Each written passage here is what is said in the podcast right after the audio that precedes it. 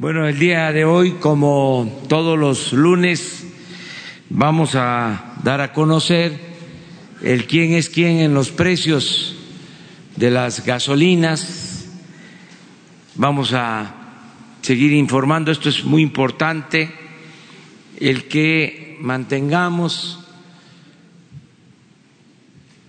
equilibrados los precios de gasolinas, diésel, gas, luz fue nuestro compromiso de que no iban a aumentar estos precios de combustibles en términos reales y lo estamos logrando. Es muy satisfactorio poder decirlo. Podríamos eh, frasearlo diciendo que llevamos un poco más de siete meses en el gobierno y no ha habido gasolinazos, porque a veces pues se olvidan las cosas, ¿no?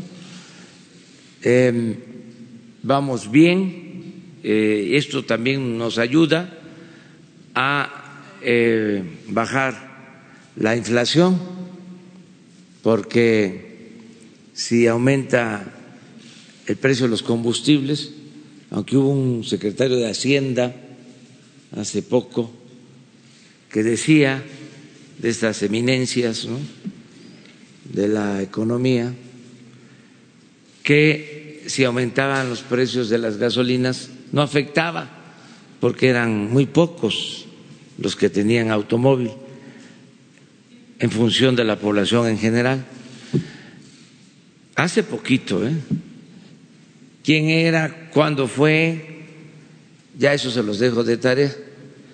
Este, pero eh, es obvio que sí afecta el incremento de los precios eh, de combustibles, afecta eh, al resto de los precios y hay inflación o carestía. Entonces, por eso este programa tan importante del quién es quién en los precios de los combustibles. Entonces le pedimos a Ricardo que nos informe. Terminando él, abrimos la sesión de preguntas y respuestas. Muchas gracias, señor presidente. Muy buenos días, muy buenos días a todos. Eh, ¿Quiénes quieren el precio de las gasolinas? Eh, tenemos en la gasolina regular a la gasolinera El Carrizo en Ahome, Sinaloa, a 22 pesos con 58 centavos por litro, una, un margen de cuatro pesos cincuenta y un centavos por litro y la más económica, con el margen más bajo, está con un margen de 16 centavos, eh, un precio al público de 17 pesos con 78 centavos por litro en Centro Tabasco, Tabasco Servicio El Negro.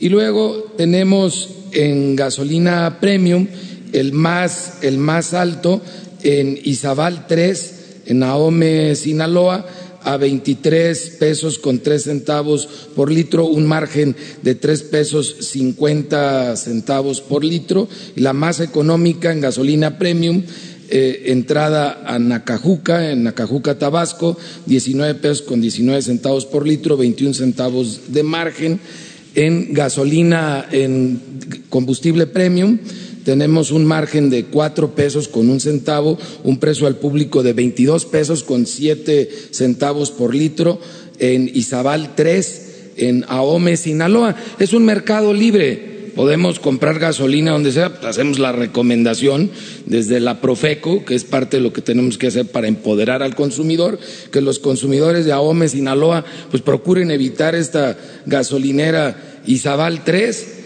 que lleva una constante en dos meses de mantenerse con los precios más altos y el margen más alto en sus, en sus combustibles.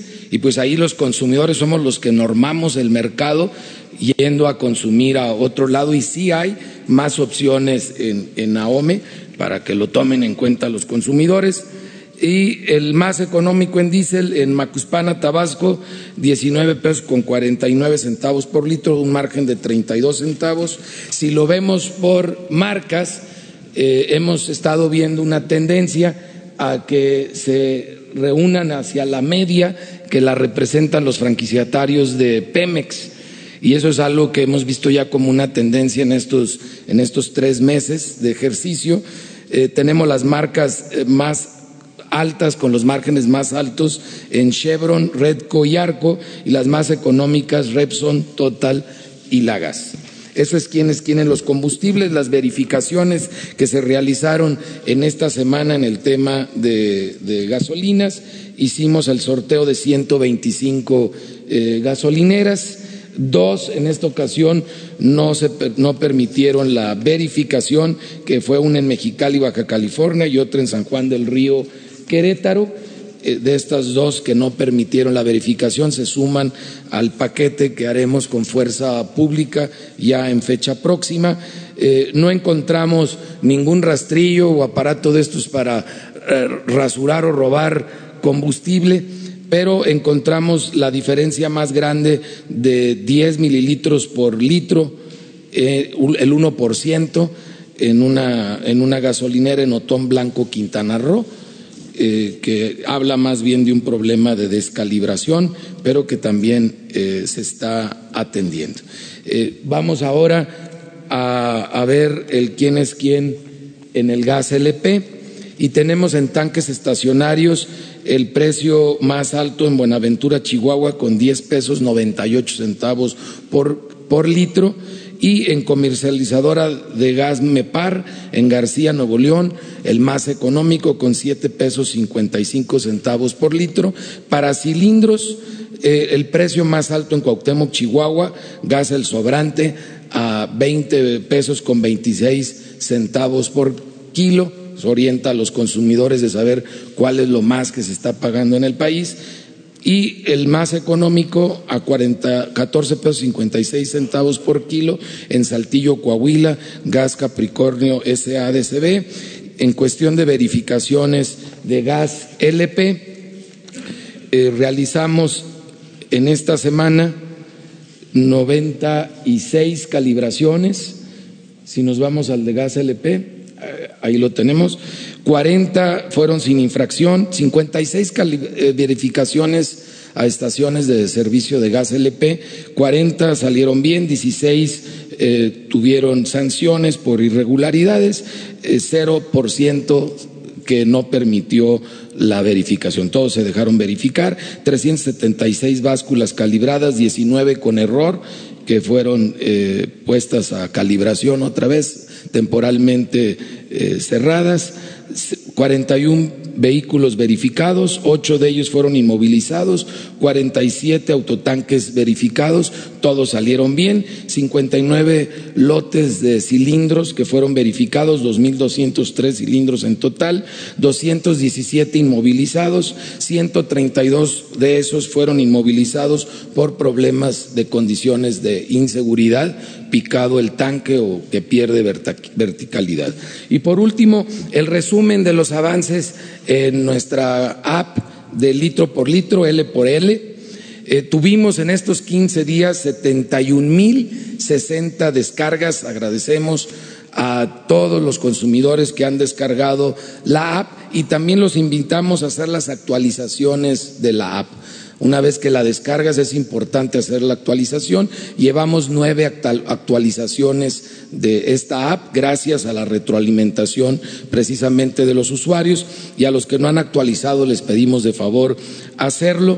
Estas 71.060 descargas han representado hasta ahorita 932 quejas formales que estamos programando para atender a partir del día de hoy son el 59% de esas quejas vinculadas a consumidores que consideran que no les están dando el litro completo, un 12% por diferencias en el precio pagado en relación al precio anunciado y 7% porque se condicionó de alguna manera la venta del combustible.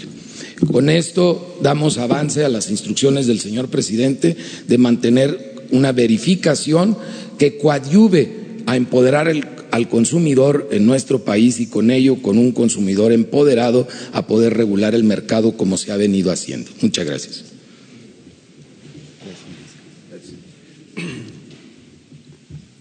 pues esto es la información y abrimos para preguntas y respuestas. Vámonos atrás, este, si les parece, en este caso, em, hombre y mujer, dama y caballero. Allá atrás.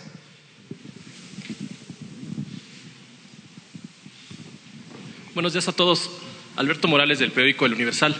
Presidente, eh, quiero preguntarle, eh, hoy se da a conocer que debido a que se retiró el estímulo para vivienda de bajo costo, esto ha repercutido en que ha caído esta demanda en un 31%, principalmente en, para vivienda que es de menos de 500 mil pesos y ha afectado a estados como por ejemplo Oaxaca, Querétaro o el mismo Tabasco. Y esto es un estímulo que se les daba a los trabajadores y se les, bueno, se les daba este crédito y se les retiró en su gobierno. Primero preguntarle su opinión y tengo otra pregunta. Bueno, este, habría que ver eh, la información.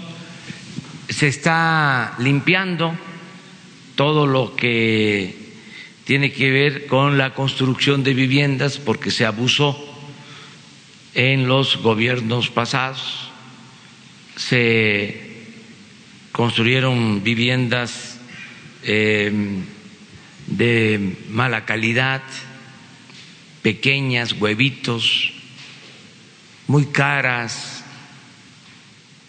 al grado que no se habitaron las entregadas al Infonavit, al Fobiste, un desastre en este sector.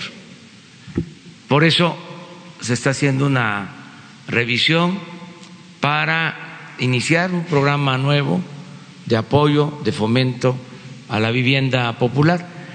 Empezamos ya con el Infonavit, con tres medidas, las repito, Primero, los que ya em, llegaron a pagar el 90% de sus créditos obtienen su escritura. Hay una quita en eh, sus créditos el 10%. Segundo, los que están pagando y pagando y no dejan de pagar o se incrementa cada vez más su crédito, se están llevando a cabo reestructuraciones de esos créditos para eh, ayudarles y que puedan eh, terminar pronto de pagar los créditos. Y tercero, ya se dio la instrucción de que no se desaloje a ningún trabajador de su departamento, de su vivienda, en el caso del Infonavit, que habían muchos abusos, se entregaban los créditos vencidos, la llamada cartera vencida, a despachos de abogados, estos con chicanadas despojaban a los trabajadores de sus viviendas, de sus departamentos, eso ya se terminó ya no hay esos despojos. Entonces, empezamos así, pero vamos a, continuar. Estamos muy conscientes de la importancia que tiene la industria de la construcción para reactivar la economía, para crear empleos y una forma de hacerlo bien es la construcción de vivienda. Y vamos a seguir apoyando con estos estímulos, nada más que estamos pues ordenando, limpiando por la corrupción. ¿No se descarta que después de que revisen puedan volver a continuar estos estímulos? Sí, sí, claro que este, van a seguir los estímulos, los apoyos eh, para la construcción de vivienda eh, y se están haciendo viviendas para la gente humilde, para la gente pobre. Eh, inclusive eh, sin que tengan que pagar. No me gusta el término, pero es a fondo perdido, aunque no es así, es un asunto de justicia. A la gente más humilde se les está haciendo sus viviendas. acabo de informarlo, de que ya llevamos pues eh, alrededor de diez mil viviendas reconstruidas en sismos, por los sismos, y otras más que se están haciendo en la Secretaría de Desarrollo Urbano. Pero el programa de vivienda va a impulsarse. Y solo para preguntarle si ya tiene alguna fecha o, el día que va a venir la directora de Notimex a explicar la situación de la agencia. Hoy otra vez extra se volvieron a manifestar fuera de Palacio Nacional. Sí, creo que en esta semana va a estar muy bueno ese informe. Este, hasta eh, yo quiero escucharlo eh, y que haya réplica es un diálogo eh, respetuoso, se va a informar y se van a aclarar todas las dudas. Va a ser esta semana, ¿verdad? ¿Mande? ¿Jueves o viernes? O sea, jueves o viernes. ¿Mande? Esta semana. Jueves o viernes.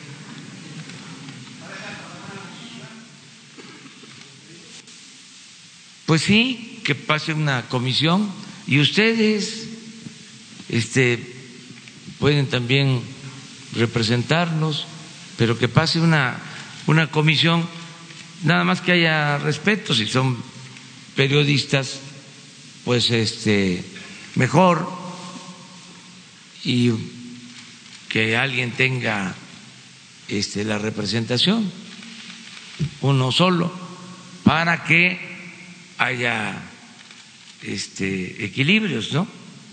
Para no mayoritear, porque eso ya también se acabó. A ver. Presidente, buen día. Arturo Rodríguez de Proceso.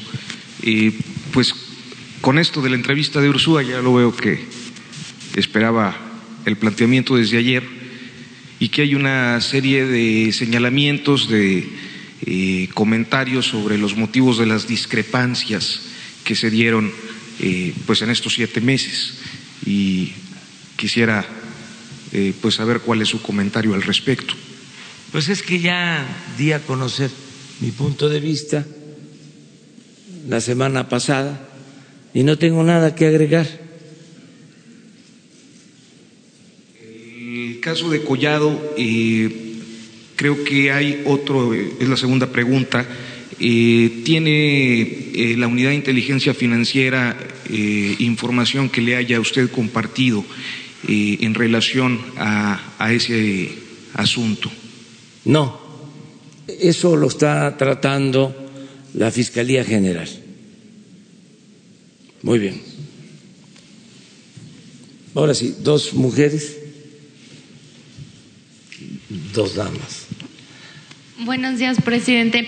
Quisiera preguntarle sobre estas redadas que ya comenzaron en Estados Unidos. De acuerdo al reporte que da la Cancillería ayer, podrían haber sido detenidos 20 mexicanos. Saber qué información tiene usted al respecto, eh, qué se va a hacer. Usted decía el viernes que no podían iniciar estas redadas por el acuerdo que se tenía con Estados Unidos, sin embargo, comenzaron. ¿En qué situación está México? ¿Qué es lo que usted va, va a hacer al respecto y qué información?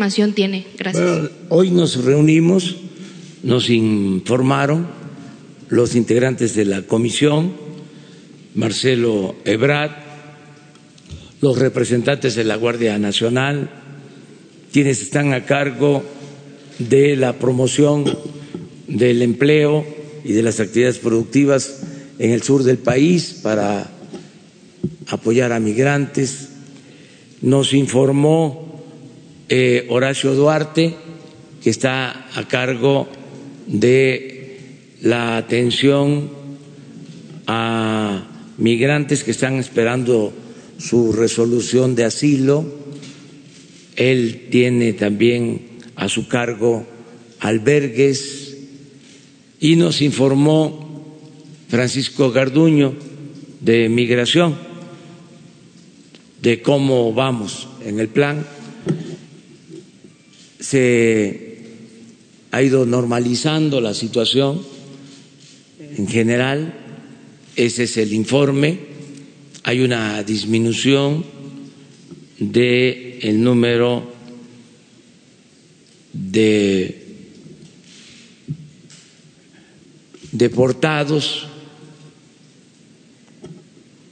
o detenidos en Estados Unidos del orden del 30% con relación a lo que sucedía antes del acuerdo, de modo que son buenos los resultados, no ha habido violación de derechos humanos y ya está en marcha el plan de creación de empleos.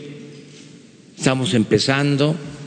El informe de hoy es que ya están trabajando mil doscientos migrantes aproximadamente, la mitad en la frontera sur y la otra mitad en la frontera norte.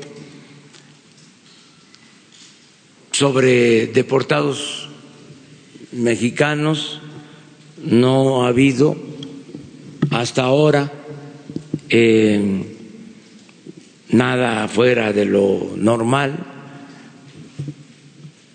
es decir, no ha habido eh, deportados, se habla de que son mil ochocientos los mexicanos en general que eh, están eh, siendo juzgados en Estados Unidos, 1.800, y que ellos son los posibles migrantes que regresen a nuestro país y estamos pendientes, protegiéndolos, apoyándolos y en el caso de que se diera esa deportación, estaríamos dándoles opciones y alternativas. Esa es la información que tengo violación, presidente, al acuerdo por lo que usted mencionaba el viernes de que no podía haber nada extraordinario ni estas redadas porque todavía no se cumple el plan del acuerdo con Estados Unidos? ¿Fue una violación? No, porque es otra cosa. Eh, de lo que estamos hablando es de lo que se hace eh, permanentemente en Estados Unidos y en México acerca de eh,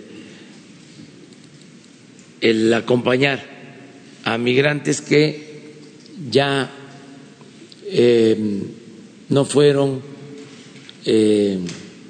beneficiados con el asilo. Eso es básicamente. Otra compañera, Azar. Gracias, presidente. Solo en este tema de las redadas eh, se prepara una solicitud para que se envíe una nota diplomática eh, a Estados Unidos por, el, por, eh, por, la realización de las redadas. ¿Usted lo consideraría? No, no, no está contemplado. Y por otro lado, preguntarle sobre el caso de Lomelí. Eh, le presentó la renuncia a la coordinación de programas en Jalisco. ¿Qué ha encontrado la Secretaría de la Función Pública en este asunto? Si usted le solicitó esta renuncia por eventual conflicto de interés y si se van a seguir estas investigaciones. Fue una decisión de él y este y el caso lo está atendiendo la Secretaría de la Función Pública y para aclarar bien. Pienso que hoy la secretaria de la Función Pública les va a dar a conocer toda la información. Y yo sé que ya habló del tema de Carlos Ursúa, pero no había tenido oportunidad de preguntarle. Bien a bien qué fue la gota que derramó el, vaso, por qué se fue, porque hablaba usted del Plan Nacional de Desarrollo, pero ya tiene varios meses que se lo presentó qué fue lo que ocurrió y qué les dice a aquellos eh, que están pues preocupados por estas observaciones del exsecretario de Hacienda tratándose de, de un agente como él. Gracias. pues que no se preocupen, que este, se ocupen. Que vamos bien, muy bien, y que no nos vamos a detener ni un paso atrás en la transformación de México, ni siquiera para tomar impulso. Vamos muy bien en todos los campos. puede ser que me vean demasiado optimista, pues en efecto lo estoy, porque vamos avanzando más de lo que yo imaginaba. Nos ayudó mucho el hecho de que la gente confió en nosotros el año pasado y también se logró tener mayoría en el Congreso. Si no se hubiese logrado la mayoría en el Congreso, imagínense, eso sí hubiese significado más obstáculos. Pero afortunadamente vamos bien, em, sobre todo no nos ha costado mucho ajustar el marco legal a las nuevas circunstancias, el bajar los sueldos de los altos funcionarios públicos, el que la corrupción sea delito grave. La autorización del presupuesto, el que se esté por eliminar los fueros, los privilegios, la misma autonomía que ya estaba en la ley, pero se hizo eh, realidad de la Fiscalía General, la ley de austeridad republicana, en fin, muchas cosas que están cambiando. Ahora que fui a Michoacán, aunque voy a una gira que tiene que ver con la salud, pues aprovecho para decirles a los ciudadanos, informo de que ya no se da la pensión a los expresidentes de cinco millones de pesos mensuales. Informo para decir que ya no existe el Estado Mayor Presidencial, que eran ocho mil elementos que cuidaban al presidente. Informo pues que ya no hay aviones para el traslado de altos funcionarios públicos. Ahora las giras del presidente pues se hacen por carretera. Ayer que estuvimos en Michoacán, en la sierra, desde Uruapan hasta Colima, toda la sierra de Michoacán, pues eh, constatamos que están mal los caminos. Si nos trasladáramos en aviones o helicópteros, nunca nos daríamos cuenta de cómo están los caminos. Estamos informando a la gente que ya los altos funcionarios públicos no tienen atención médica privada, que antes se hacían hasta cirugía plástica, se estiraban a costillas del erario, se gastaban cinco mil millones de pesos en atención médica privada a los altos funcionarios públicos.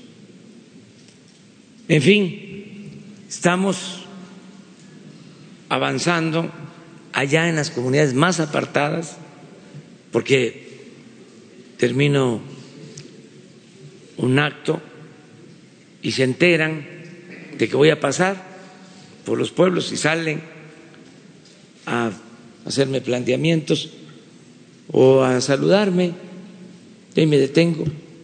Poco tiempo, porque si no, pues me deja el avión de regreso o llego tarde al otro acto porque ya no hay avión presidencial. Entonces ayer fue en Areomar, este, de Colimacá, llegamos a las 12 de la noche, muy buen servicio, este, económico y buen servicio. Imagínense cuánto se gastaba con aviones y helicópteros y cuánto personal desplazado del Estado Mayor Presidencial. Algunos de ustedes, no todos, pero lo saben, pues ya se acabó con todo ese derroche y me sirve para preguntarle a la gente.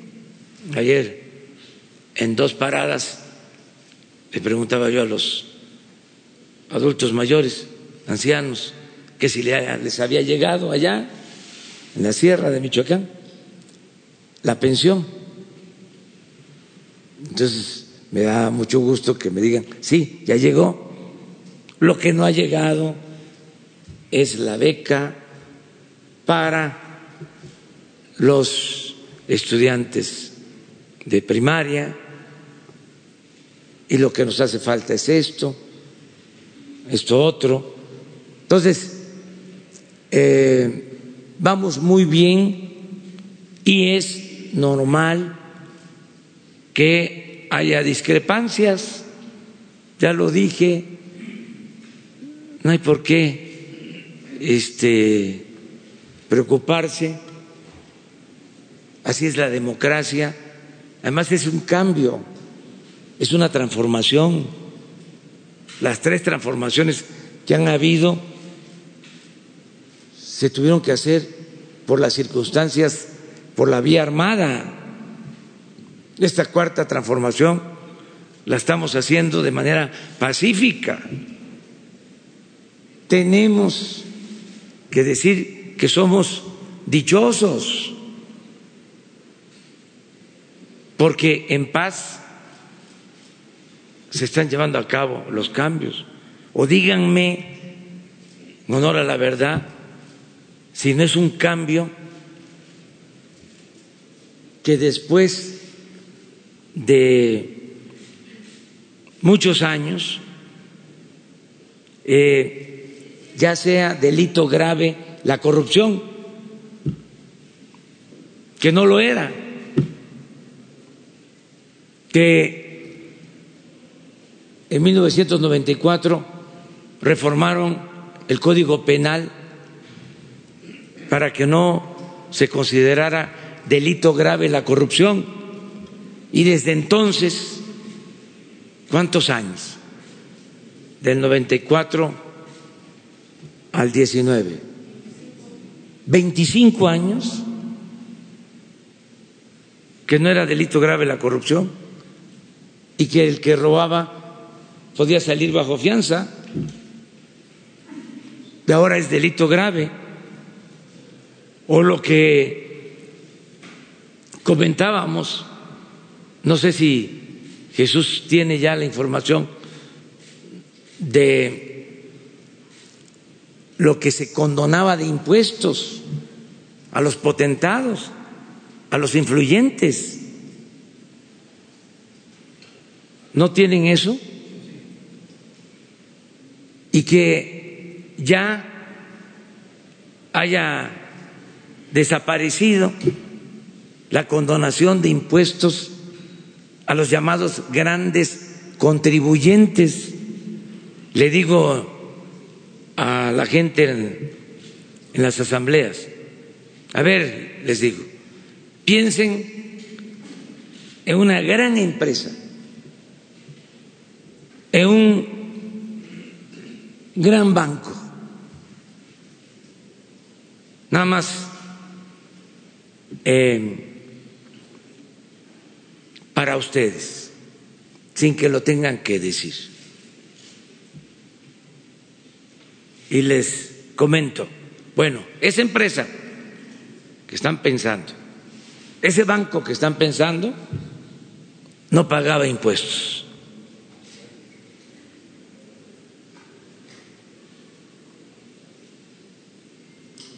Es el ejercicio que hago con ustedes. Entonces, sí, hay una transformación, hay un cambio. Y por lo mismo, pues hay inconformidad. ¿No estaba de acuerdo con el tema de la austeridad, Ursúa? No me quiero meter en eso. ¿Por qué se fue al final? Pues este porque tomó su decisión de manera libre. Este, ahora, miren, no, es que es interesante esto. Este, ya que estamos en este asunto, ¿por qué eh, la gente nos apoyó? ¿Qué no sabían de que íbamos a combatir la corrupción? ¿Desde cuándo? Lo estamos diciendo. ¿Que no sabían que iba a haber un plan de austeridad? ¿Desde cuándo lo estamos diciendo? Fui tres veces candidato a la presidencia y las tres veces en libros está el combate a la corrupción y el acabar con los privilegios. ¿Cuál es la sorpresa? Que la refinería, tres veces candidato a la presidencia y tres veces planteando que iba yo a impulsar la construcción de refinerías, porque llevaba 40 años que no se hacía una nueva refinería. ¿Dónde está lo extraño? El aeropuerto. ¿Qué no dije de que era una obra faraónica y un pozo de corrupción?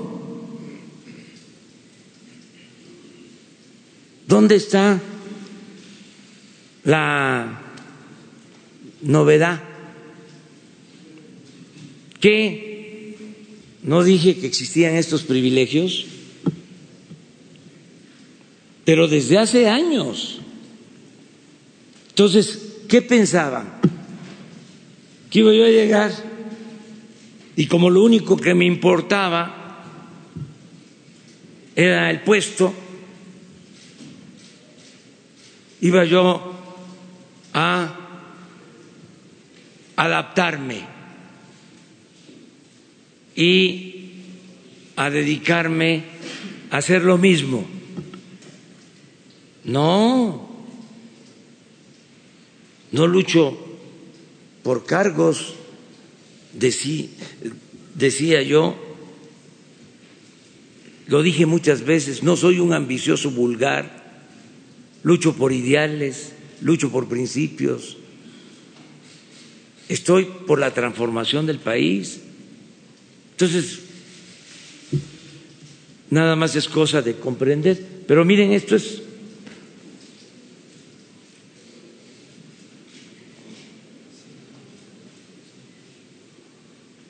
cuatrocientos mil millones de condonación en dos sexenios, ¿no?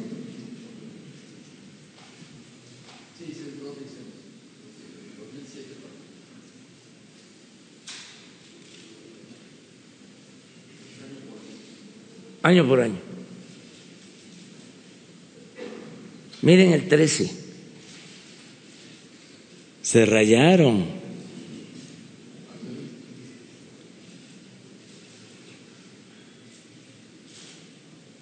Y la gente pagando el IVA, y los profesionales y pequeños, medianos empresarios, comerciantes, pagando el impuesto sobre la renta, y los hijos predilectos del régimen recibiendo concesiones.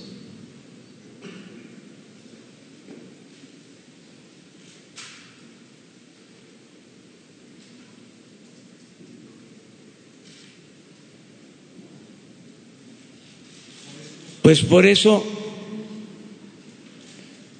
están molestos, pero hasta se han portado bien, porque no pasa de cuestionamientos en columnas, en medios, y eso ayuda a enriquecer la vida pública. Es interesante la polémica. Sí, por ejemplo, ese es otro tema. Resulta que contratan los gasoductos sin fundamento legal. Ustedes saben que el Consejo de Administración de la Comisión Federal de Electricidad no autorizó los contratos.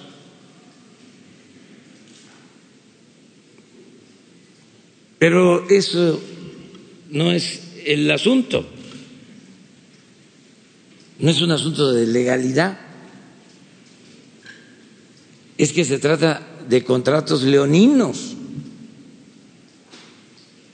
carísimos,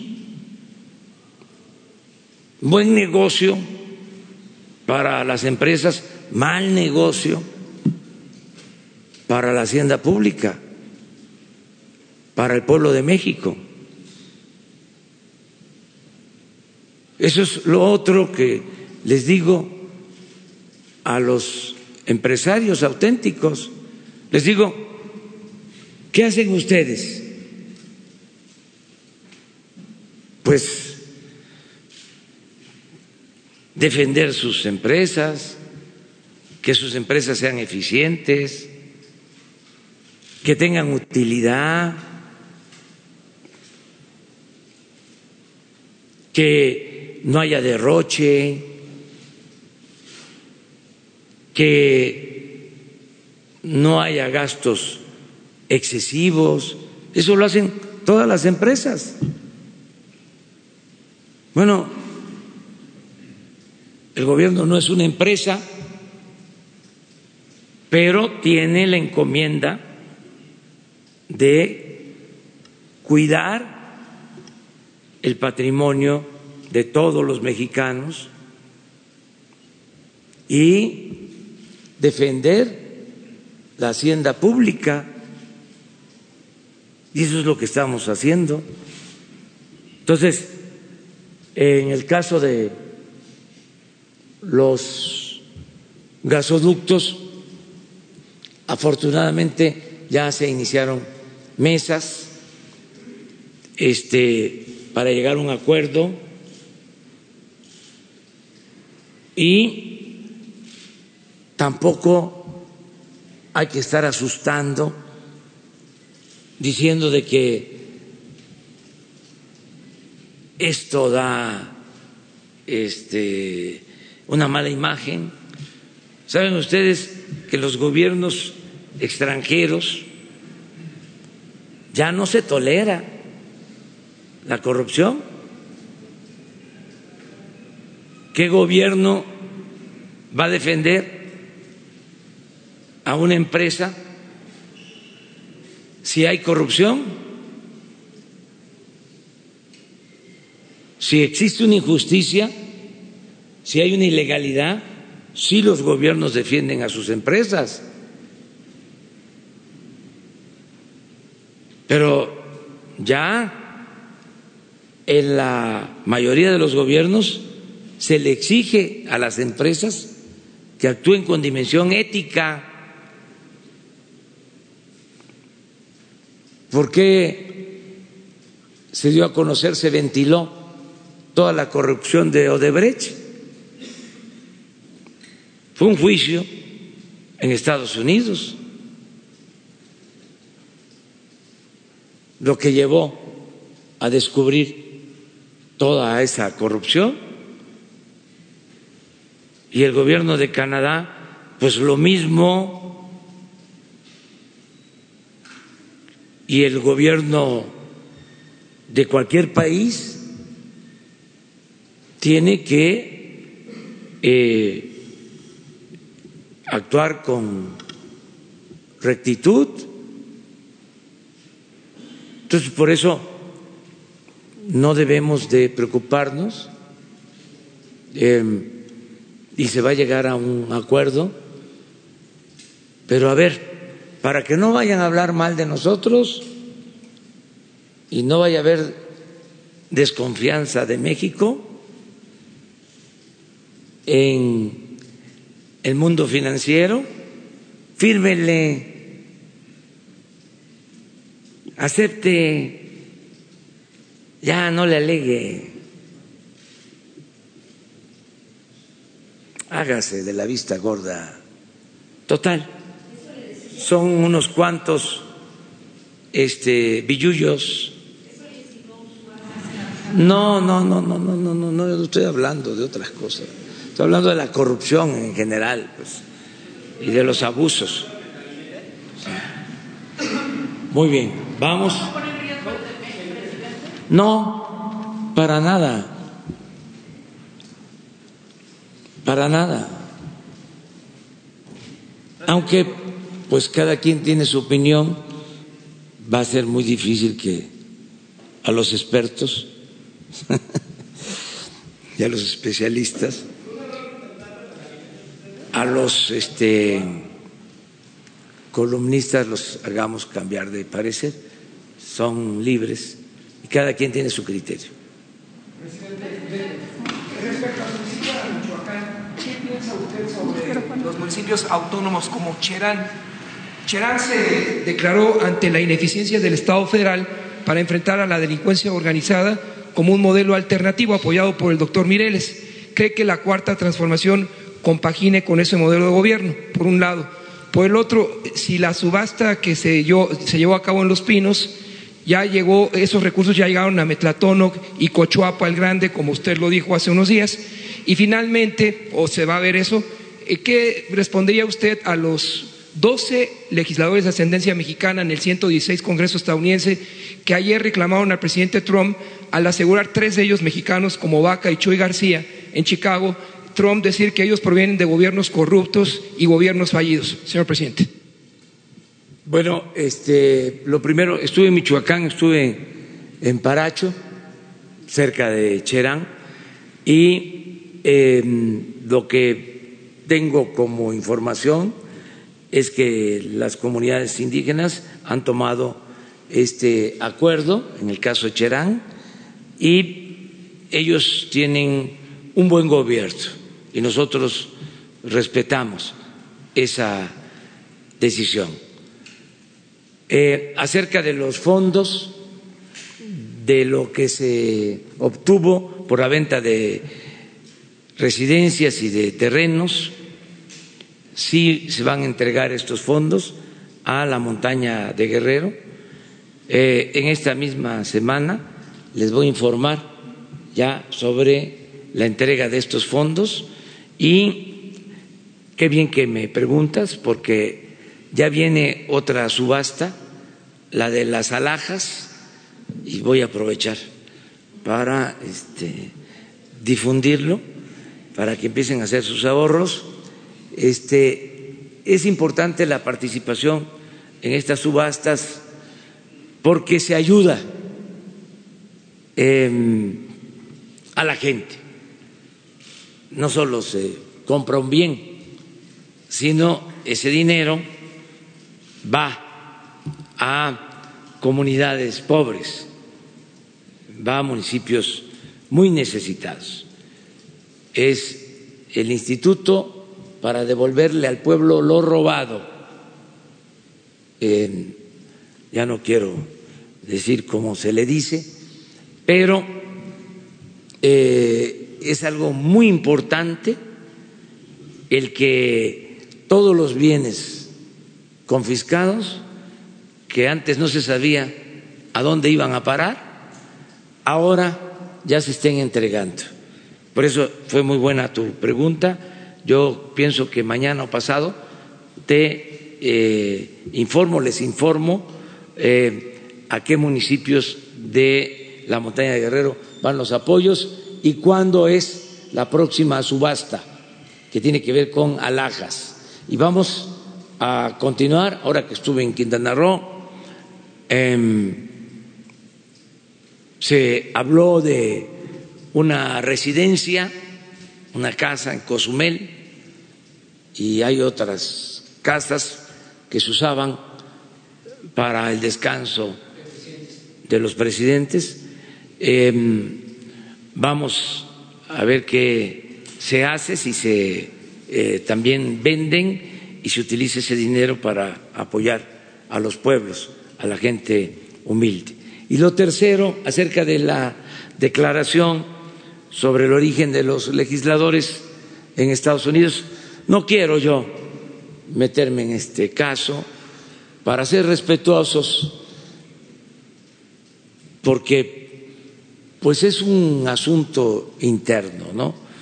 Eh, y yo creo que pues eh, van a, a, defenderse, ¿no? Los que se sientan afectados por estos señalamientos. Y por último, señor presidente, cuando usted visitó en marzo del año pasado Puebla, con motivo del proceso electoral presidencial. Le dije que iba a publicar un libro, aquí está, ojalá lo pueda leer, se llama Puebla 2019, Continuado Alternancia. Ahí se lo entrego para ver si lo puede. Muy bien, gracias. Una compañera y luego una compañera.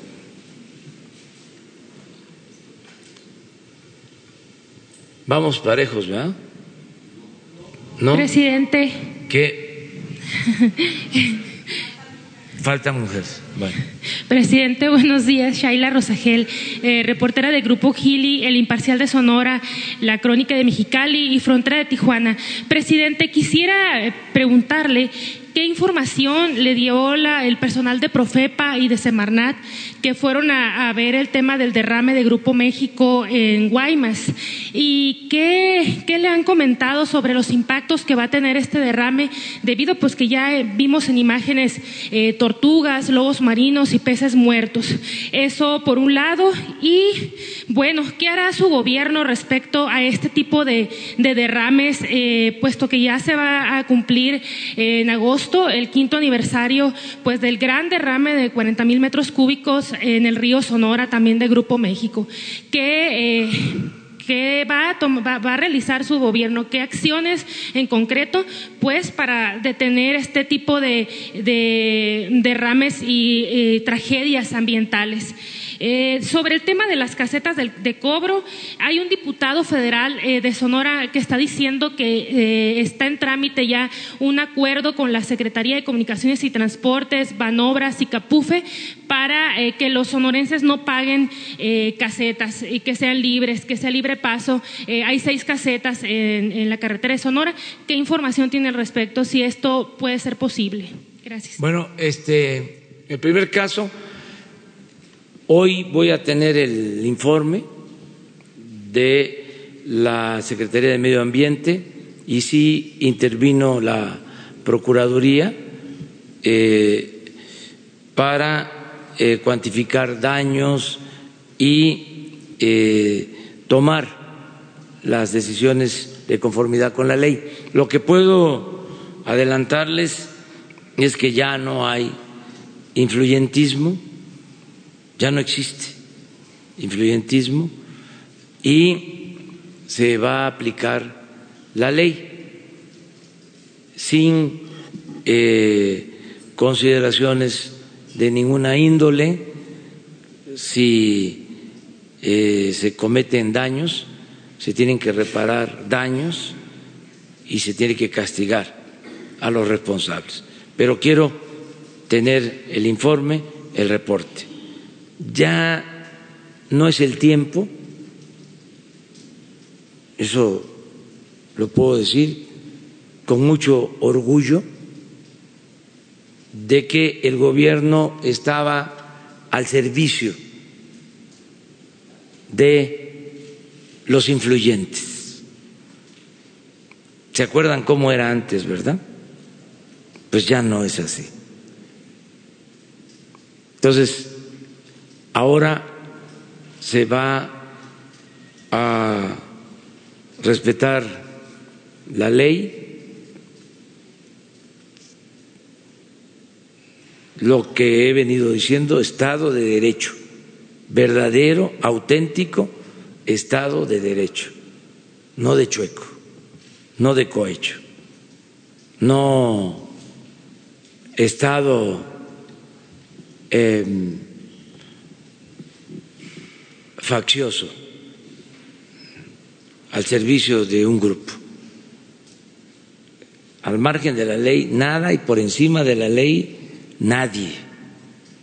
Entonces, vamos a esperar el reporte y en función de eso se va a actuar con absoluta libertad. Presidente, con este nuevo derrame que hubo en Sonora por la misma empresa, por Grupo México, eh, ¿va a tomar su gobierno eh, pues medidas, va a retomar el tema de la contaminación en el río Sonora? Es decir, pues ya, ya hubo otro Vamos a, a, ver cómo este, está la parte legal,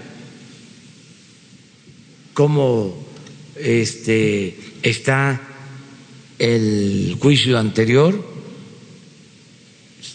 si se avanzó, si se dio carpetazo, si sigue abierto el expediente y qué relación tiene con eh, este nuevo derrame, este nuevo daño, es decir, que se va a, a resolver en el marco de la ley, porque tampoco podemos tomar ninguna medida al margen de la ley. Eso sería este, autoritario. Lo que nosotros garantizamos es que nada eh, esté por encima de la legalidad. Siempre se hablaba de que la ley es la ley, ¿no? Y al final era puro cuento, ¿no? Eso ya no. Ahora sí, en efecto, la ley es la ley. Y el que la viole tiene que eh, pagar las consecuencias. Eh, no hay un plan para ese propósito. No, no se tiene contemplado que los sonorenses tengan libre paso y no paguen. No se tiene contemplado, este, porque estamos llevando a cabo un programa para que haya finanzas públicas sanas y no queremos que haya déficit y tenemos que tener ingresos suficientes. Mi compromiso fue no aumentar los impuestos en términos reales y no crear nuevos impuestos. Fui muy cuidadoso en eso.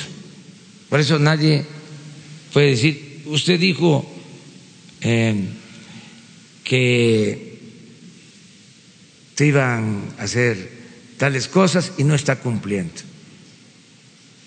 No. Eh, los 100 compromisos que hice los estoy cumpliendo. Ya llevo más de 70 cumplidos. Y espero que antes de que termine este año estén prácticamente todos y sentadas las bases de la transformación. Por eso llevo prisa para que, repito, toco madera, si regresara el conservadurismo corrupto, les, eh, aún en esas circunstancias, que regresara, que les cueste trabajo dar marcha atrás. A ver, que les cueste trabajo eh, regresar a que no sea delito grave la corrupción. Por ejemplo, algo que eh, está en proceso y que va a quedar bien eh, afianzado, el que haya democracia, que se acabe lo de los fraudes electorales, el uso del dinero, del presupuesto para favorecer a candidatos, a partidos, todo esto que hacían en el antiguo régimen, el reparto de despensas, el tráfico con la pobreza de la gente, el reparto del frijol con gorgojo, eso se va a terminar por completo. Y el que no haya línea para em, los consejeros del INE, del Tribunal Electoral. Acuérdense cómo se integraron los de el Consejo de el Instituto Electoral, cómo se integró el Tribunal Electoral. Se repartieron los partidos, los cargos. Yo recuerdo que un mes antes de que nombraran a los del tribunal, pronostiqué un mes antes de que tres iban a ser para un partido, tres para otro y uno este para la representación minoritaria. Y así salió. Entonces, eso que es una vergüenza,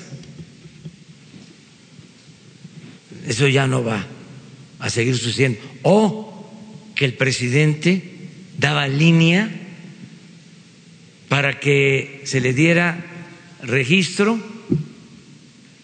a partidos y candidatos sin haber cumplido con los requisitos.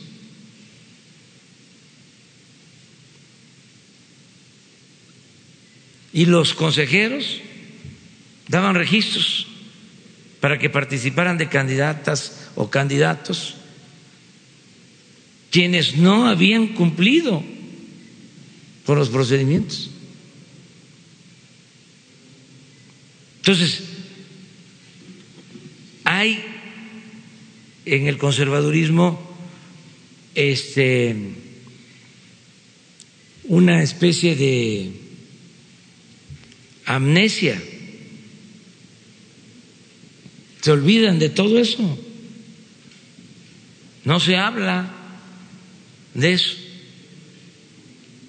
Y su doctrina es la hipocresía. Esa es su verdadera doctrina.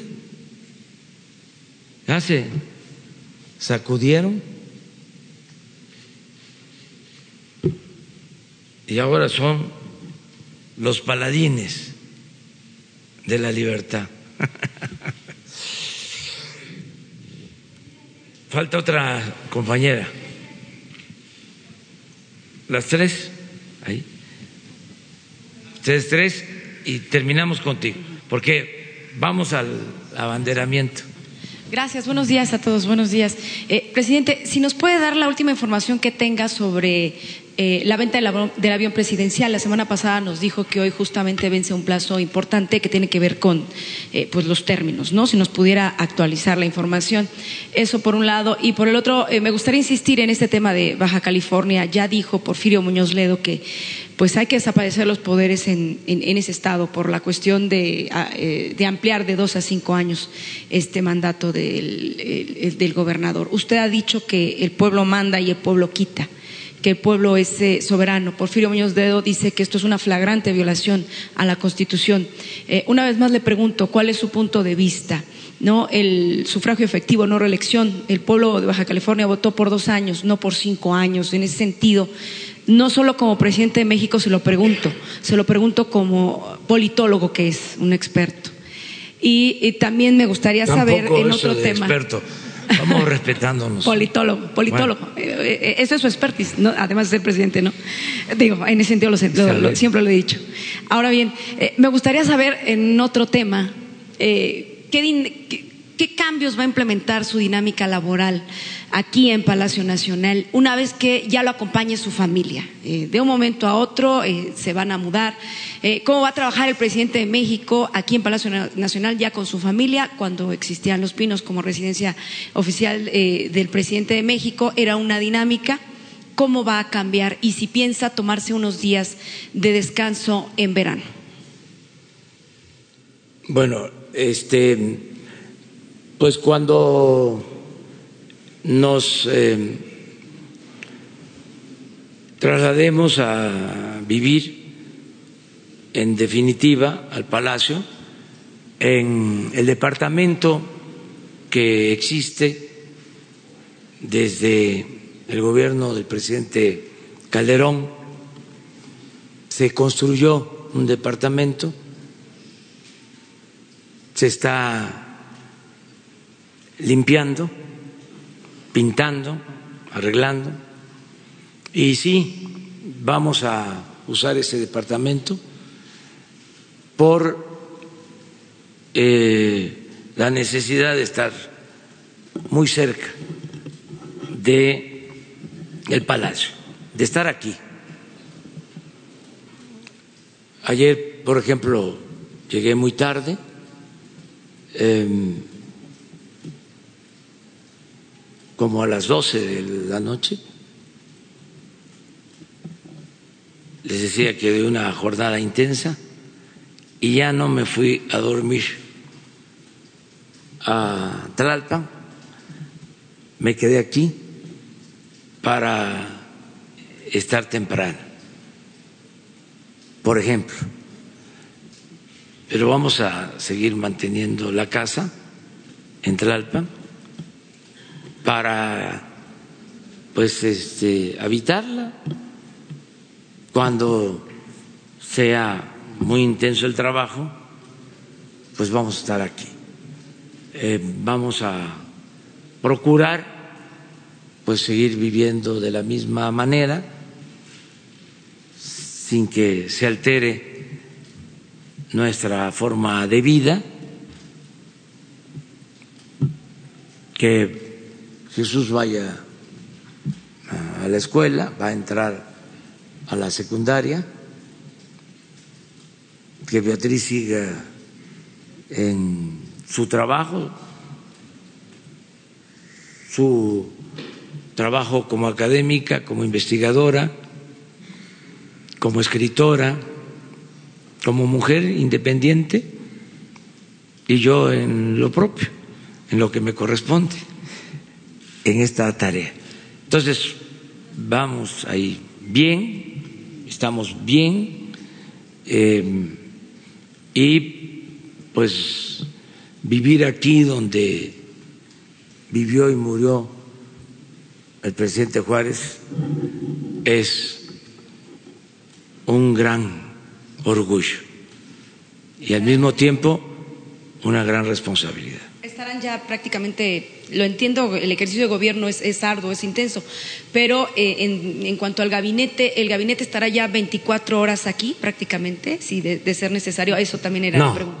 Ah, me refiero, sí, esa no, pero sí, este, pues se aprovecha más el tiempo, porque les comentaba en la mañana eh, algo de la casa de ustedes, Tlalpan acá, media hora. Pero de regreso, depende de la hora que sea, puedo hacer el doble de tiempo o más.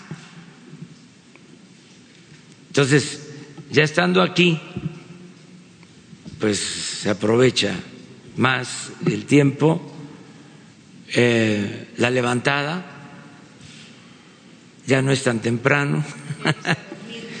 sí, o sea, ya no es a las cuatro de la mañana, sino puede ser a las cinco de la mañana.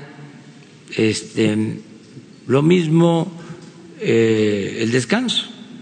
Entonces tiene sus ventajas y estoy pendiente de todo aquí en Palacio. ¿Su descanso se va a ir de algunos días de descanso en, en julio, en agosto? No, no tengo ahora pensado eso. Este,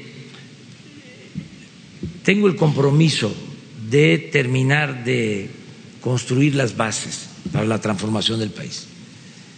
Y he hablado con Beatriz y hay ese acuerdo. No crean ustedes que es tan fácil ese tipo de negociación. Este, ya ustedes comprenderán. Bueno, las compañeras, incluso los compañeros que van a las giras, que dejan sus familias, ¿no? Siempre hay este pues reclamos y a veces hasta motines emocionales. En este caso hay una mesa de negociación. Sí, se va avanzando muy bien. Este, hay diálogo, diálogo, diálogo, diálogo. permanente. El avión presidencial. Hoy tengo el informe porque se cierra ya el periodo de eh, las propuestas. Hoy se tiene ya eh, lo que ofrecen quienes participaron. Tengo entendido que fueron eh, representantes de cinco países. ¿Sabe los países?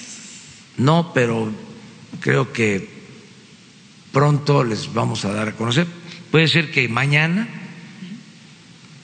porque hoy es 15, hoy se cierra eh, por la noche el proceso de propuestas económicas para el avión y ya mañana tenemos un resumen. Se está haciendo todo con acompañamiento de la ONU. Me dicen que va muy bien, que este hay eh, varios interesados y se está haciendo una investigación porque se tiene que conocer sobre la procedencia del dinero, la ética, volvemos a lo mismo, mm, la seriedad de los compradores, por eso lo de la ONU, pero va bien. Entonces, Vamos a esperar. ¿Son particulares hasta ese momento de esos cinco ofrecimientos? Particulares. ¿Particulares? Básicamente. Y la cuestión de Porfirio Muñoz Ledo que pidió la desaparición, ¿no? Tomando en pues, cuenta. Pues es cosa que se proceda legalmente y la autoridad competente resuelva. Eso es lo que puedo comentar. Ya expresé mi punto de vista sobre esto, ¿no? Eh, básicamente en que nosotros no participamos, como era antes, que el presidente autorizaba en un sentido o en otro. Eso no. Lo demás es que de manera libre eh, se presenten las denuncias, que yo creo que ya se presentaron a la instancia correspondiente y que las autoridades resuelvan. Y ahora todas las autoridades están vigiladas por el pueblo o por la sociedad civil, como antes se le llamaba al pueblo. Este, ya, todas las instituciones. Entonces, no se pueden cometer injusticias, porque hay protestas. Aquí mismo este, protestaríamos, pero vamos a esperar a que resuelvan las autoridades. A ver, Isabel, las dos. Isabel Arvide, buenos días, señor presidente. Los amparos van retrasando el inicio de Santa Lucía, que es uno de sus proyectos más importantes. ¿Tiene un plan B? ¿Qué va a suceder? ¿Cuántos meses más se va a retrasar? ¿Y qué, están haciendo antes de iniciar la construcción, señor? Bueno, este, sí tenemos un plan B. para este, enfrentar el sabotaje legal que se está padeciendo, la lluvia de amparos, de gente que eh, quedó muy eh, inconforme porque no pudo mantener eh, sus privilegios y el negocio jugoso que significaba construir el aeropuerto en el lago de Texcoco. A ellos no les importa de que se iba a hundir el aeropuerto, a ellos no les importa de que se iba a defalcar la hacienda pública, a ellos no les importa de que iban a estar las pistas hasta finales del sexenio, a ellos no les importa de que se iba a construir un aeropuerto y se iban a cancelar dos, a ellos lo que les importaba era el dinero, el negocio, el que iban a hacer con los terrenos del actual aeropuerto un Santa Fe. Y ya tenían eh, planeado el saqueo. Entonces se quedaron pues inconformes y por eso la lluvia de amparos. Entonces sí tenemos un plan B, se está analizando. Afortunadamente el Poder Judicial resolvió eh, juntar todos los amparos en un solo juzgado. Eso va a ayudar mucho porque no tienen razón de ser. El amparo, ya lo dijimos, es el símbolo máximo de la libertad, es algo sublime. Pero en este caso se está recurriendo al amparo para dañar, para eh, impedir que se haga una obra pública en beneficio de los mexicanos. Y es mala fe a todas luces porque no se trata de un terreno nuevo, es un aeropuerto que existe desde hace más de 50 años, la base aérea de Santa Lucía. Entonces, ¿cuál es el daño ecológico? ¿Qué es lo que se está afectando? Si ya existe el aeropuerto, la base aérea, desde hace mucho tiempo, claro que para hacer el negocio de Texcoco inventaron, de eso no se habla de que iba a haber interferencia eh, aérea y que no podían funcionar al mismo tiempo los aeropuertos de Santa Lucía y el aeropuerto de la Ciudad de México. Nada más con eso, si fuesen honestos nuestros adversarios, deberían de ofrecer disculpas, porque los estudios demuestran de que no hay interferencia. En cambio, contrataron a empresas para sostener de que no era posible que funcionaran los aeropuertos de la Ciudad de México y el de Santa Lucía. Hay estudios que se los vamos a presentar pronto de todo el control que se puede hacer con la nueva tecnología del espacio aéreo para tener funcionando al mismo tiempo el aeropuerto de la Ciudad de México, Santa Lucía, Texcoco, Morelos, Puebla, Toluca, todos, sin ningún problema.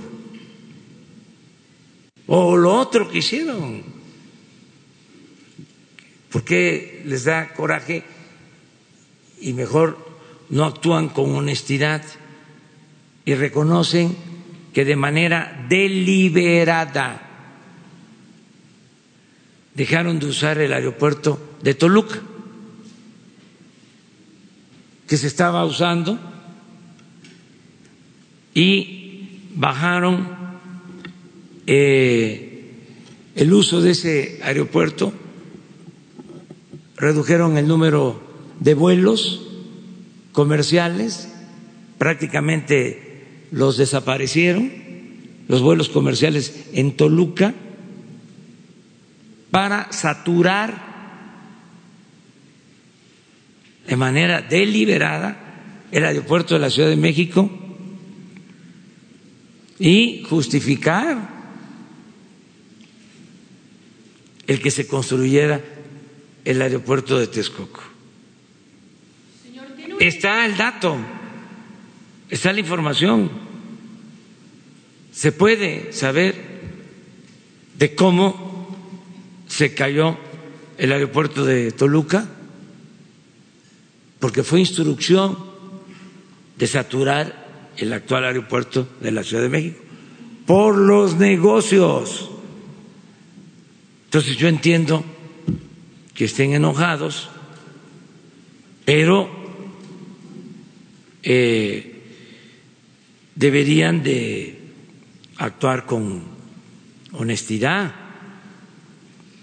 o sea, decir, eh, era un negocio que teníamos y ya no lo vamos a poder eh, ejecutar, pero no eh, caer en una campaña o implementar una campaña como la están haciendo. ¿no?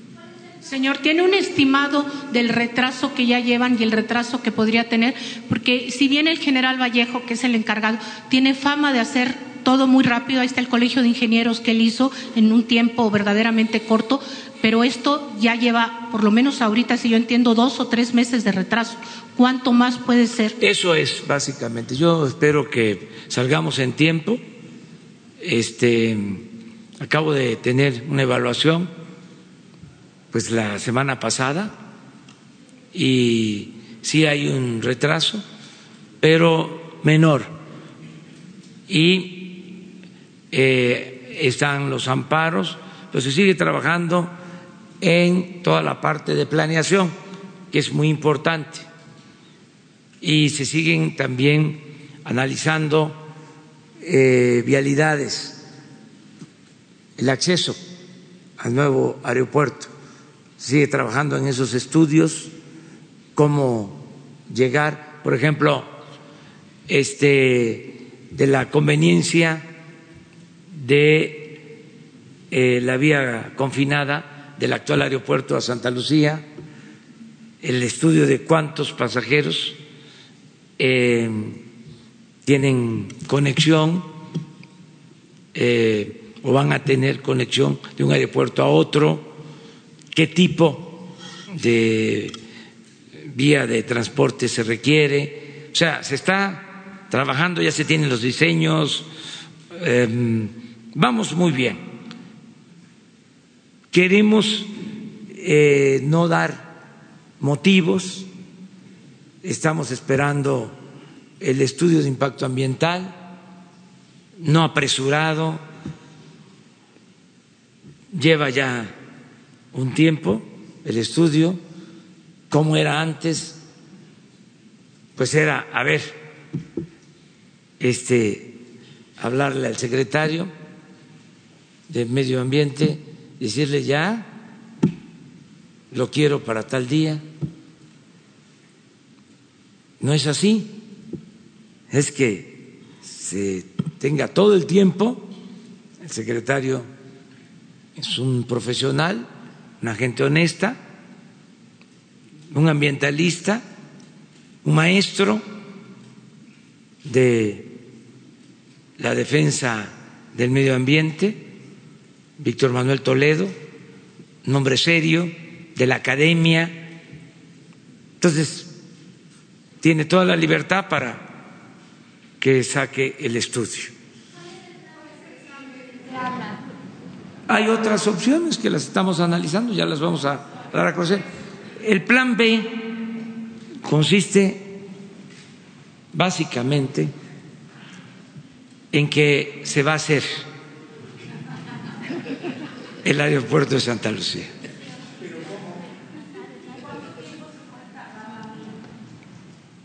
Yo creo que en 15 días más, cuando mucho, ya está por terminarse el estudio y el plan B es eso, que se va a construir el aeropuerto de Santa Lucía en el marco de la legalidad. Y a pesar de los obstáculos que nos están eh, poniendo nuestros adversarios y los que tenían intereses en Texcoco. Presidente, pero no nada más sus adversarios. Carlos Ursúa en alguna de las declaraciones dijo que él estaba en contra de la cancelación de Texcoco porque ya era una obra muy avanzada y que incluso eh, Carlos Ursúa y que incluso lo de Santa Lucía, eh, bueno, pues era, era una decisión sin sustento. Y ahora que se hicieron públicas estas declaraciones, ¿qué responde usted?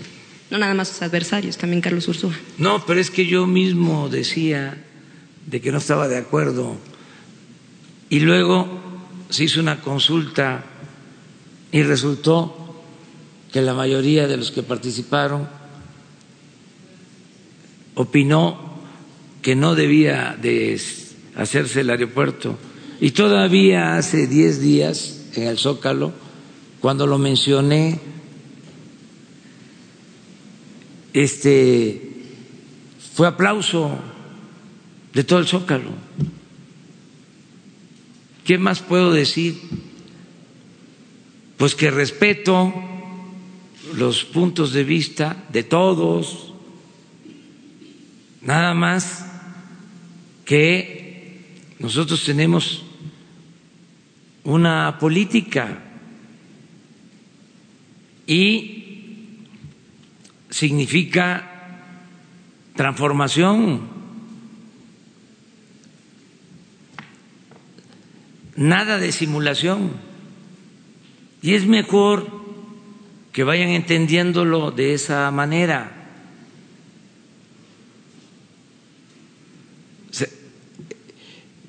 Les recomendaría, no a ustedes, a nuestros adversarios, que leyeran o releyeran mi libro La salida, que se escribió hace dos años. Ahí está lo que estamos haciendo. ¿Por qué se extrañan? Entiendo que es mucha la nostalgia por el neoliberalismo. Fueron 36 años, lo he explicado aquí. El porfiriato fueron 34 años. Escribí un libro que se llama Neoliberalismo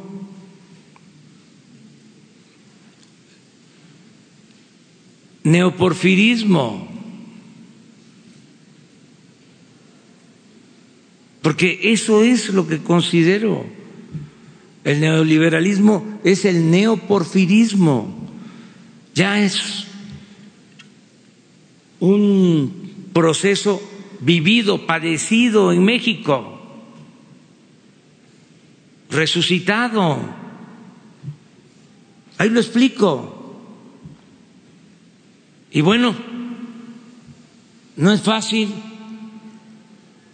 terminar con 36 años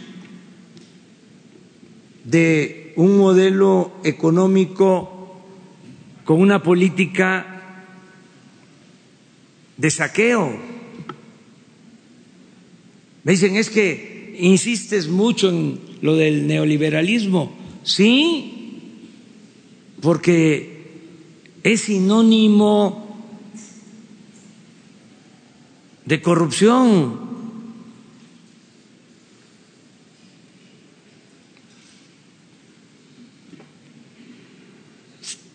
Fíjense hasta dónde llegó la enajenación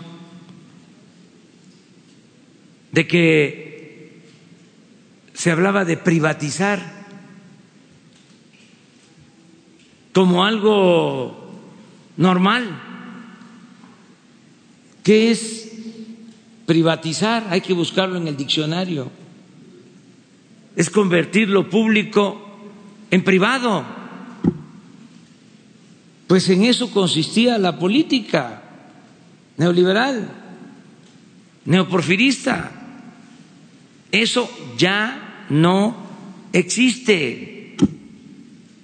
Y ofrezco disculpa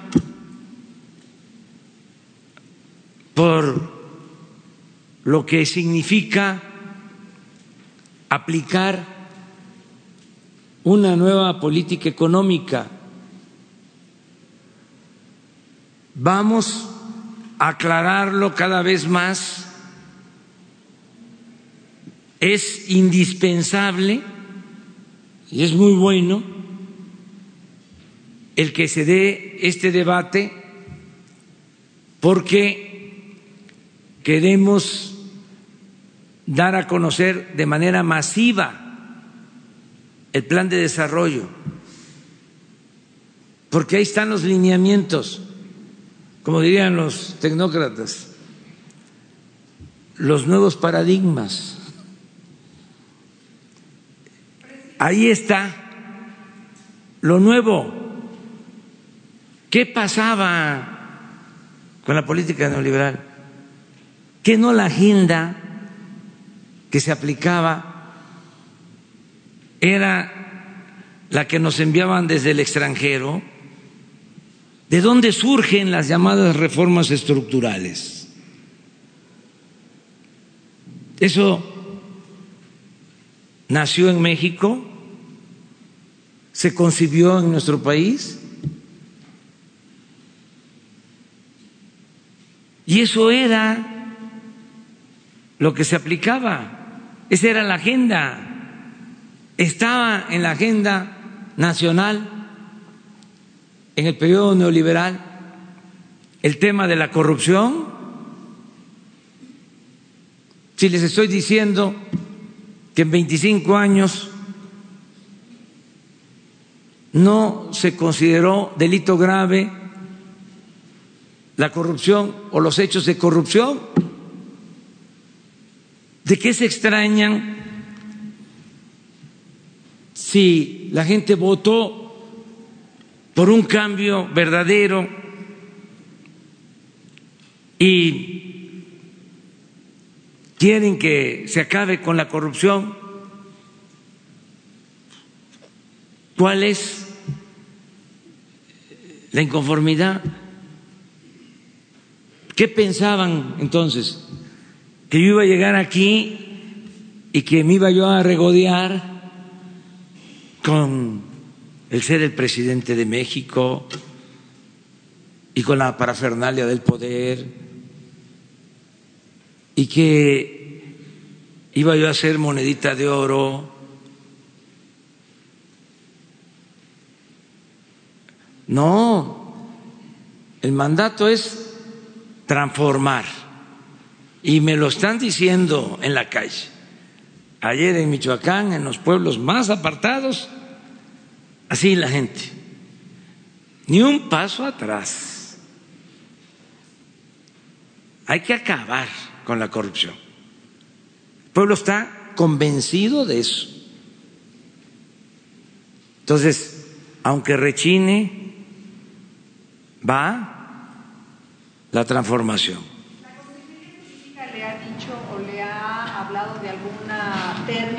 Cual se pudiera desahogar este proceso de los amparos? O sea, tener. ¿Cómo? Si la Consejería Jurídica le ha hablado a usted Sí. de qué, qué tiempo podría tomarse resolver este tema de los amparos en Santa Lucía, en el caso de Santa Lucía. Pues este, tanto la Secretaría de la Defensa, su departamento jurídico como la Consejería están trabajando.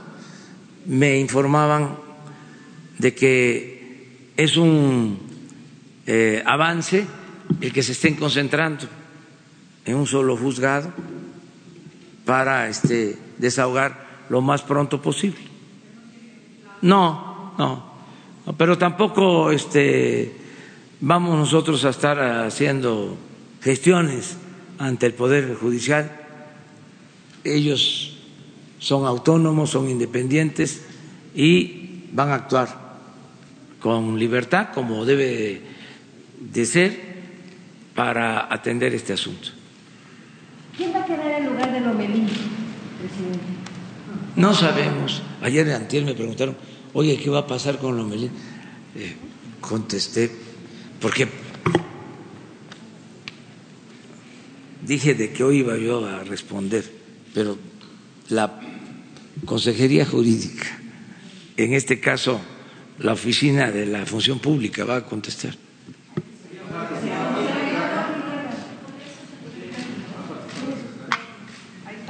Ah, sí, ahora, ahora mismo, ahorita terminando. Este tiene mucha este información. ¿Mande? No, no, no, no, no, no. Mi agenda. Pública. Si usted, ¿desde cuándo, si ya tenía conocimiento, usted sabía que Lomelí estaba involucrado en una red de, de tráfico que tenía que ver con el asunto de las medicinas? Si usted lo sabía y desde cuándo lo sabía. Se hizo una investigación, ahorita les voy a explicar. ¿Pero usted en lo personal La lo sabía? consejería. Yo ordené que se hiciera la investigación. ¿Se va, ¿Habrá un veto para las empresas de Lomelí que, que hayan incurrido en algún tráfico? Eso se los va a explicar ahora la este, secretaria de la Función Pública. Ella les va a dar toda la información sobre Y, esto. y otros dos temas, presidente. Hoy se confirma que el tren México-Toluca va a duplicar su costo, de acuerdo con la planeación original. A pesar de, de ello, el gobierno está dispuesto a que se concluya y preguntarle si en este caso no tienen abierta alguna investigación por alguna irregularidad que haya elevado justamente los costos del proyecto. Sí, pero no es nota, dirían ustedes, al no ser que sea un refrito, porque ya lo hemos dicho muchas veces. O sea, y no es el doble, es el triple.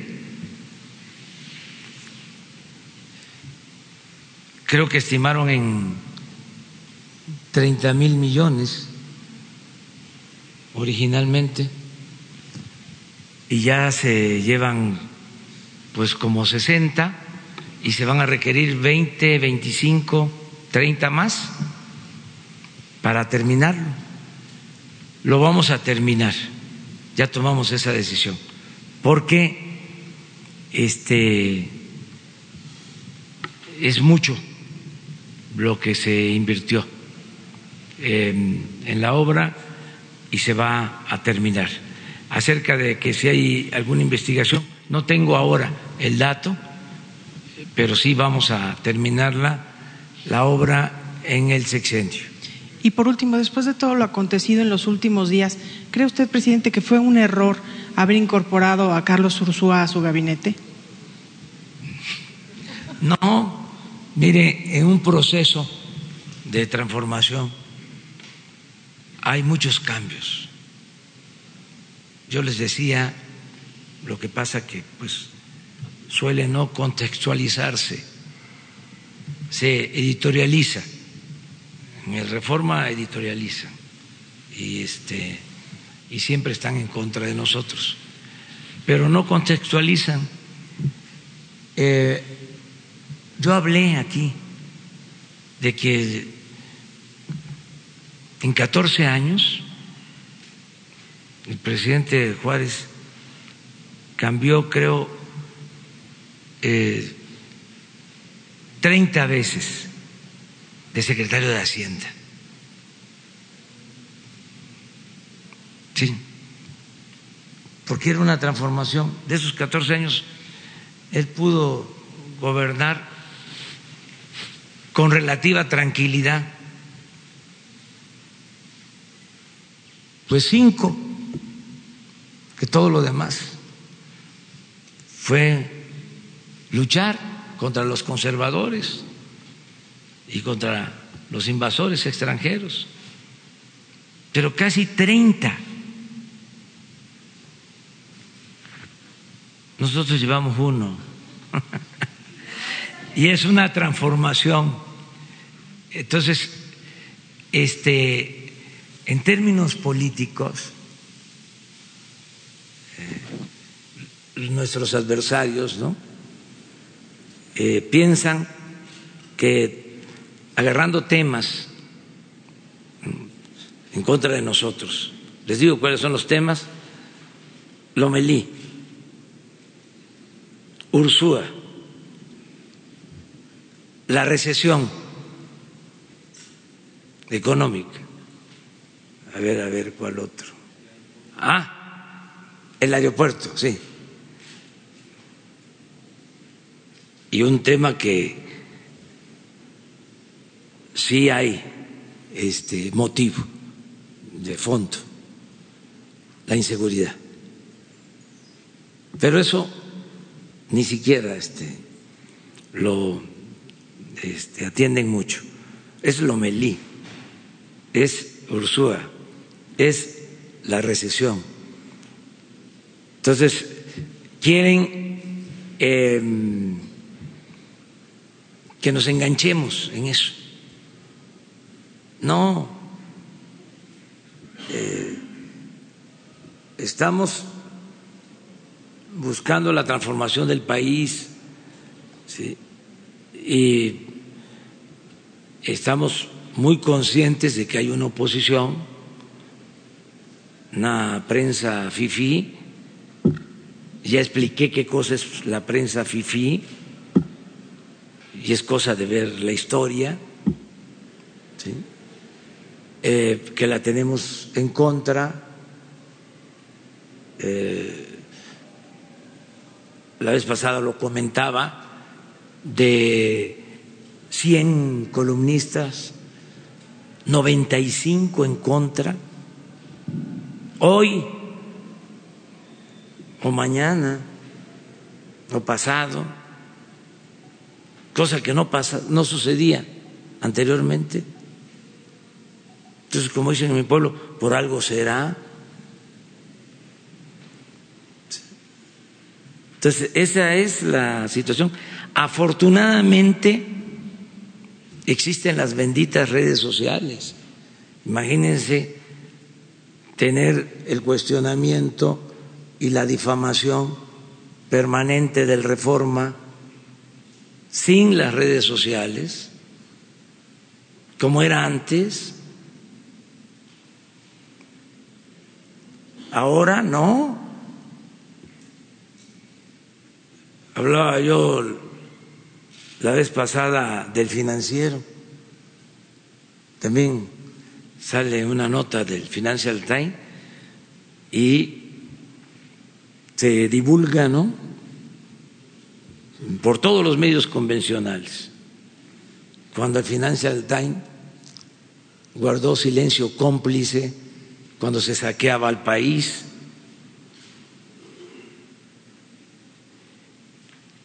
Y decía yo de que era mejor el financiero que el Financial Times. Y resulta que al día siguiente el financiero se avienta, se lanza con una nota de que estábamos corriendo a los médicos mexicanos para contratar médicos cubanos. Entonces sí, está bien la polémica. Esto no se había presentado. Por eso, el día que venga eh, San Juana, me voy a sentar. Porque va a estar bien, pero a todos hay que pedirles calma, ¿no? Este, respirar profundo. ¿eh?